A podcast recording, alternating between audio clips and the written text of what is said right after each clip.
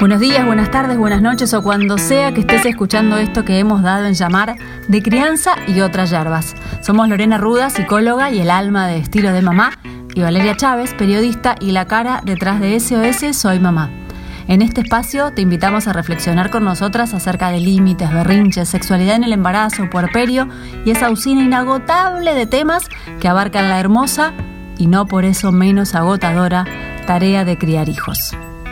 En el capítulo de hoy, no me mires ni me toques. Buenas, Lorena Ruda, ¿cómo estás? Hola, Vale, ¿cómo va? Bueno, muy bien. Yo me fui anotando tips, frases, tareas para el hogar que nos quedaron de el capítulo pasado donde abordamos el puerperio con todo lo que ello implica y obviamente salió el tema de la sexualidad en el embarazo, en el puerperio. Dijimos, no, bueno, esto lo dejamos para otro capítulo porque no se puede, es mucho para uno solo. Así que acá estamos cumpliendo con la deuda. ¿Estás preparada? Preparado, listo, ya. Ok, bueno, ¿qué, qué, qué, no sé, ¿por dónde empezamos? ¿Qué tema? No me mires ni me toques. Estamos, es así, ¿no? Estamos bien. Estamos por ahí la cosa. Coincidimos entre la mayoría de las mujeres, ¿no? Que ni me mires ni me toques por un tiempo. Sí, vamos, a empezar con una cuota de optimismo para que sigan escuchando. Eh, por un tiempo. para los que están embarazados embarazadas escuchando, claro, bueno. No sea Es transitorio. Es transitorio, todo pasa. Eh, eh, sí, estábamos, bueno, en el, en el capítulo anterior surge esto de, de la necesidad de retomar la actividad sexual como otras de las tantas actividades a retomar luego del nacimiento de un hijo. Y bueno, ¿y qué nos pasa acá? ¿No? Digo, ¿qué nos pasa a nosotras como mujeres y qué pasa en las parejas eh, después del nacimiento de un hijo? Que en realidad también podemos empezar hablando desde el puerperio, pero cómo se continúa la sexualidad en las parejas con hijos, digo, también es distinto a cómo era sin hijos, ¿no? Eh, re. O sea, todo cambia desde el embarazo para algunos, ¿o no? Todo cambia desde el embarazo y yo diría que en realidad cambia desde el momento en el que eh, decidimos concebir un hijo, ¿no? Digo, me parece que, acá hay dos factores que son muy importantes. Uno es saber y, tener conciencia, digamos, como que cada pareja va a tener eh, un tipo de sexualidad distinta, ¿no? No todas las parejas somos iguales, pero es muy importante ver cómo era la sexualidad en una pareja antes de quedar embarazados, cómo fue la búsqueda de este hijo, porque muchas veces eh, nada, a ver, si uno está mucho tiempo buscando, si uno buscó poco tiempo, si uno eh, hizo tratamiento de fertilidad, digo, depende también la sexualidad posterior, cómo haya sido este momento. Claro. en las parejas que buscan. Si fue que se dio, si empezaste a buscar y se dio y quedaste, o si llegaste al punto de tener que calcular los días, o ni hablar, bueno, ya si, si tuviste que tener como relaciones arregladas, eh, basadas en un tratamiento, ya le va quitando espontaneidad a, la cuestión y después retomar todo eso, me imagino que debe ser complejo, ¿no? Sí, ¿no? Porque digamos que el deseo se va como cuando uno está sacamos el caso de los que quedamos embarazados así medio como sin querer queriendo, como que no nos cuidábamos, quedábamos listo en una situación de, relación sexual habitual, digamos, en la pareja mm. sin búsqueda. Cuando empezás a buscar, al principio tal vez le pones como mucha energía. Bueno, estamos ovulando, vamos a buscar. Y ahí se, se puede llegar a armar algo como con mucho deseo de por medio, mucha conexión con la pareja, ¿no? Eh, si esto se empieza a sostener mes a mes porque el bebé no llega, muchas veces se empieza a generar como un desgaste Muchas veces hay mujeres que se empiezan a obsesionar, entonces empiezan a estar muy pendientes de la fecha, de la ovulación, de cómo hacer, de qué posición, de empiezan a estar... Y se convierte en solo tener relaciones para eso. Claro, entonces ahí medio que... Vos de ese objetivo. Tal cual. Claro. Ya va, va, cediendo el deseo, ya no es igual que al principio que le poníamos toda la emoción porque es re lindo saber que estás teniendo relaciones para concebir además, ¿no? Tiene como un plus. Si esto se está dando más o menos normal y no llegamos a una situación de desgaste y, se dio que llegó el bebé más o menos como lo esperábamos, al embarazo, digo, ¿no? Entonces, hay que ver cómo después, eh, durante el embarazo, cómo nos vamos relacionando con la sexualidad. Hormonalmente se dice que es un momento maravilloso para la sexualidad, el embarazo. Se dice, yo no lo creo. Hay mujeres que se entregan como mucho, esto ya lo hablamos, que se entregan como mucho así, las hormonas me gobiernan y, son mujeres. Estoy más sexual que nunca, no le creo. Esa sexual. Que me disculpe si hay muchos del otro lado, pero me cuesta creer que sea el momento de mayor deseo sexual. Eh, se, dice en relación a como a la como que la zona genital está como todo puesto ahí, por eso también es como que hay mucho placer tal vez va, se dice, ¿no? Después, acá me parece que es evidente cuando lo psicológico influye en lo biológico, por decirlo de alguna manera, porque las trabas que pueden llegar a aparecer, o sea, la genitalidad está toda preparada en ese momento, está full y está en un re buen momento, pero si psicológicamente estamos con miedo, si estamos con, no sé, eh, preocupados por otra cosa, si, no sé, digo, distintos factores que nos pueden estar influyendo en ese momento, bueno, tal vez durante el embarazo una se empieza como a retirar ya de la sexualidad. Digo, están las los dos casos. Las mujeres que se empiezan como a retirar un poquito y las mujeres que están como en su máximo esplendor, ¿sí? Eh, incluso eh, hay muchos médicos que, que, también depende de qué médico te toca, hay muchos que fomentan la sexualidad durante el embarazo, hay otros que no la fomentan tanto. Eh, no, salvo que haya alguna contraindicación médica, en teoría es un, periodo normal de la vida. como, en todos los otros aspectos. No estás enferma, estás embarazada, te lo repiten en cada momento. Un embarazo normal, que, va transcurriendo todo normal, eh, no, no, no tenés ningún impedimento. Y nace el chico. Nace el chico. Entonces, yo estoy haciendo una historización de la sexualidad en este punto porque es importante cómo vino todo lo anterior para ver qué va a pasar después. Porque hay mujeres que ya se fueron retirando, que ya se fueron como ensimismando. Si durante el embarazo tal vez no lograron como sexualizar su cuerpo, porque hay mujeres que también, y hay hombres, ¿no? Digo, que, se erotizan mucho con el cuerpo de la mujer embarazada. Y las mujeres que se sienten súper radiantes no lo ven como un impedimento el embarazo. Obvio. Otras sí, se sienten que están pesadas, se sienten que están gordas, se sienten que están feas. Digo, va a depender un poco de cómo te vaya afectando la, el cambio corporal que vas teniendo y cómo va. Claro, cómo cada una se va amigando con ese cuerpo nuevo, temporario. Cómo vas procesando este cambio corporal, digamos, ¿no? Y esto después, bueno, nace el chico. Nace el chico y tenemos un montón de cosas. Desde el principio, esta cuarentena falsa donde te dicen que a partir de los 40 días ya estaríamos como habilitados a tener una vida. Usted trate del alta y tu marido te está diciendo, bueno, ¿y ahora, mamu? Está contando, ¿no? Ahí en el almanaque. Claro. Tipo, llegamos. tachando los días. día 40, mamita. Y volvimos del control, ya volvimos del control, tenemos el alta médica. Ajá. Tenía una amiga que una vez me dijo, me quiero matar, el médico dijo que tenemos el alta delante de él. no le, ella se la pensaba, ella se la pensaba pilotear. Ella evidentemente no tenía ni un poco de ganas de que le arrimen el bochín, nada, Ay, Qué horror. Claro. Entonces quería matar es que estás como Es como un poco lo que hablábamos en el capítulo anterior de puerperio, o sea, la mujer está como muy enfocada en, su, en su bebé, en que esté todo bien, es como un periodo, bueno, vos hablabas de las hormonas, hormonalmente súper revolucionario, eh, con las preocupaciones, los miedos y la libido totalmente abocada, suele decirse, usted me lo, me lo corregirá, en el niño. No, sí, tal cual, no hay nada que corregir, es muy cierto lo que estás diciendo, y además que todo esto hormonal que estamos hablando, que tal vez durante el embarazo está como más en lo genital, podemos llegar a decir que esa zona está como a, eh, flor de piel, eh, después todas las hormonas están eh, dedicadas a la lactancia, en el caso de que haya una lactancia. Y esto genera, ya desde el vamos baja libido, porque las hormonas no están apuntando a otra cosa, están todas puestas ahí.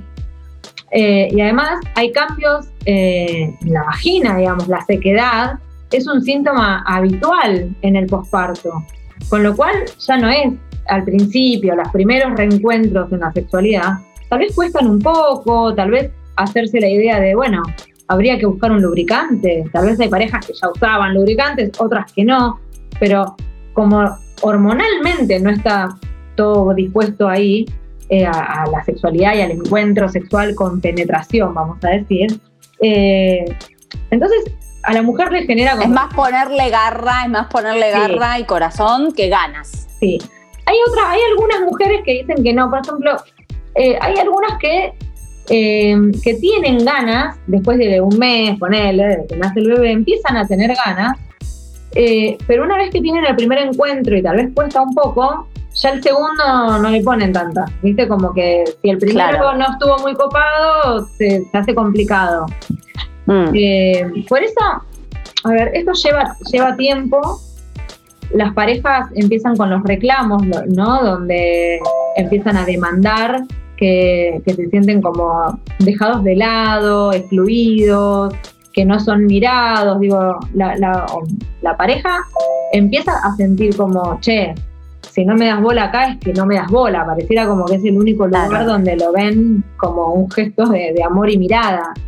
Eh, y tal vez nosotras que acabamos de parir estamos como esto, cansadas porque acostumbrándonos al sueño infantil, eh, amamantando o levantándonos a la madrugada para las mamaderas, eh, tratando de descansar cuando podemos a la tarde.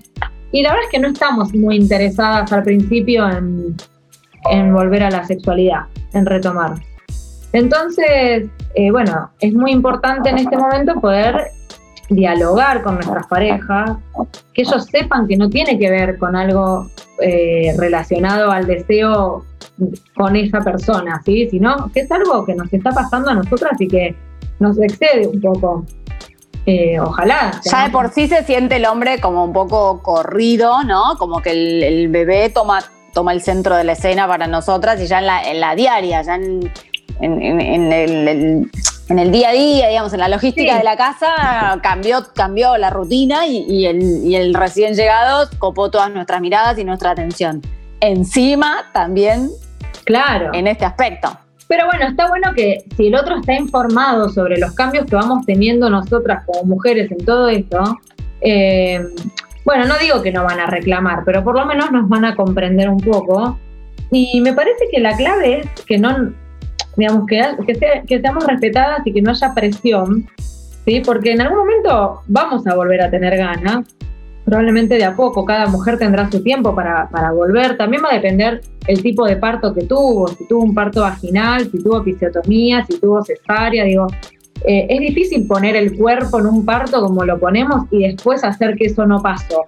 Eso pasó y las que amamantan y tienen los pechos llenos de leche y el pezón que se agranda y tal vez una no se siente en ese momento muy femenina o, cuesta a veces como, eh, quedamos como un poco disociadas, ¿no? La, mujer de la madre, quedamos como en dos planos mm. distintos que hay que volver ahí a reconciliar y a decir, bueno, a ver, pará, soy una madre pero sigo siendo mujer y, volver a, a sexualizarnos y a tener deseo y a tener eh, esto, que la imagen que nos devuelve el espejo nos vuelva a gustar.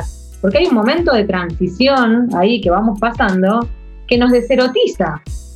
Y claro, vos decís esto que, esto que pasó, o sea, algo pasó y, deja marcas, ¿no? Le agregaría yo, y deja huellas. o sea, físico, a través desde una cicatriz, eh, una cicatriz si fue cesárea, una episiotomía que, que, duele y que por más que te diga que el médico ya está de alta y está todo ok, sigue doliendo. Un cuerpo que, con el que no te amigas, porque no somos todas las modelos de que vemos en las revistas que a las tres semanas de ser madre están posando en tanga y decís, dale, ¿en serio? Eh, volver a animarse con ese cuerpo. Eh, tienen hemorroides, digo, vamos a, desmitificar el parto de la China Suárez, o sea, la China Suárez también pudo tener hemorroides, también le molestan eh, las tetas cuando se le llenan de leche y digo, todas las mujeres atravesamos el puerperio y atravesamos, o sea, una vez atravesadas por la maternidad, ya está, no hay vuelta atrás de eso. Eso no quiere decir que la sexualidad en la pareja no va a volver. Va a volver y va a ser distinta. Probablemente haya zonas del cuerpo que queden relegadas por un, por un tiempo, como por ejemplo en este caso cuando amamantás, se sabe que las tetas dejan de participar de, de los encuentros sexuales porque en realidad la sexualidad de la mujer está puesta en la lactancia ahí. Eh, claro. Entonces, esto reclaman mucho a veces los hombres. Incluso hay mujeres que, que amamantando tienen relaciones con el corpiño puesto porque les molesta, o, no se sacan la remera, o a veces estás en el medio de un acto sexual y, te empieza a caer leche. Ay, no, no, claro. Pasan esas cosas que son incómodas. Y esas son cosas que hacen que tal vez una Bueno, le, le que te hablo, ¿ves, Juan Carlos? ¿Por qué te digo que no? Mira lo que es esto. Roberto, que me está chorreando la teta. ¿Entendés por qué te digo que no? entonces, eh, que está bueno a veces cuando pasa, pues ¿viste? No te estoy mintiendo. Literal que era una vaca lechera ella. Escúchame, y tips, no sé, consejos, eh, una luz en el camino. No, un algo, que, una zanahoria a, perseguir, danos. no nos abatatemos como pensar que esta va a ser la sexualidad forever and ever. O sea, esto va a cambiar con el tiempo, también va a depender de, insisto, de cómo era la sexualidad en esa pareja antes. Hay parejas que no si no eran muy sexuales antes, tampoco lo van a hacer después. Las parejas que eran muy sexuales probablemente pasen por una transición y en algún momento van a volver a encontrarse, van a volver a tener su, intimidad. Después va a haber un momento donde los bebés van a ser niños, van a volver a dormir toda la noche, digo, y todo se va a empezar como a acomodar un poco más y uno se va a empezar a hacer más los espacios. Me parece que esto es importante. Cuando llega el bebé a casa, eh, en algunos momentos, después, bueno, cada uno verá cuál es su momento para retirarse, pero poder escaparse un ratito con pareja para, aunque sea tomar un café y, encontrar que a veces la sexualidad no necesariamente es el coito, ¿no? Con el acto propiamente dicho, exacto. A veces la sexualidad también tiene que ver con encuentros donde hay otro tipo de, caricias, otro tipo de actividad sexual, otro a veces sí, a veces no, a veces solo con los mismos. Entiendo que el hombre dice, sí, todo bien con los mismos, pero yo necesito otra cosa. Pero bueno, va a haber un tiempo donde todos estamos poniendo algo de nuestro cuerpo. Nosotras en la maternidad ponemos al 100. Bueno, habrá que esperar un poco y tener paciencia y, charlar todo lo que sea necesario para, para ver eh, cómo reencontrarse más luego. Y que el hombre, pues, el hombre y digo, y las mujeres también en las parejas, o sea, tiene que ver con el que no tuvo el parto, ¿no? Digo, cualquier pareja en este caso va a sentir hmm. este cambio de mirada, este cambio de interés, esta falta de libido, o sea, esto va a repercutir en todas las parejas y que hay que entender que, que no es algo eh, personal, que tiene que ver con hmm. cómo cada mujer está atravesando la experiencia del posparto con, con su subjetividad, con su deseo propio con cómo se relaciona cada mujer con, la sexualidad y, hablar todo lo que sea necesario para, bueno, ver de a poco cómo ir recuperando esos momentos y, tener paciencia, tener paciencia. Los tips serían un poco esto, ¿no? Digo, que no, no confiarnos en la cuarentena literal, los 40 días son el, el alta médica, no, no, no. Darnos tiempo para poder eh, nosotras empezar a asimilar todos los cambios que va teniendo nuestro cuerpo y poder esto, unir eh, la maternidad con la feminidad y con la sexualidad. Y respetar, ¿no? Esos cambios y esos tiempos y no sentir la presión de esto, de, los 40 días famosos o del alta médica o, y tener por ahí la libertad para, para hablar con la pareja. Sí, mira, tengo el alta, pero me pasa esto, ¿cómo, ¿qué hacemos? ¿Cómo lo encaramos? No sé. Sí, también saber que a veces durante los primeros meses eh, podemos tener bastantes cambios de, en, el, estado de ánimo, ¿no? Oh, sí, eso lo hablamos el otro día, claro. Y con estos cambios en el estado de ánimo, bueno, la sexualidad también. A veces estamos recansadas y lo único que queremos es irnos a dormir. Y, bueno, perdón, pero me quiero ir a dormir. O sea, necesito descansar porque si yo le dedico un rato a esto, me estoy perdiendo horas de sueño. Valiosísimas en este momento. Y empieza, es triste decirlo así, suena horrible, pero te puedo asegurar que casi todas pasamos por un momento donde ni me mires ni me toques. Eh, lo importante es que esto después se vuelve a recuperar, no nos quedemos ahí. Por lo menos tratemos. Y después, bueno, va a depender de cada pareja cómo vuelve a conectarse y cómo vuelve a, a relacionarse sexualmente luego de ser padre. Me gusta este mensaje final porque arrancamos que nada, es como para, para el corchazo, pero no, con, la luz al final del camino yo creo que nos podemos despedir. Igual dijimos, al principio dijimos, bueno, igual todo vuelve a la normalidad. claro, no, no, sí. Pero bueno, sí, fue como medio bajón, pero quiero que sepan que esto es, es normal y es un proceso también, es una etapa no es para siempre. Perfecto. Con esta luz, entonces, al final del camino, nos despedimos. Hasta el próximo encuentro. Dale, beso grande. Bye bye. Esto ha sido todo por hoy. Esperamos sepan entender que dado el contexto de pandemia, estos podcasts están siendo grabados de manera remota. Sabrán disculpar cualquier desperfecto técnico, estamos trabajando para usted. Los esperamos en el próximo capítulo de De Crianza y otras yerbas. Cualquier duda, comentario o consulta nos encuentran en arroba estilo de mamá y arroba SOS Soy Mamá.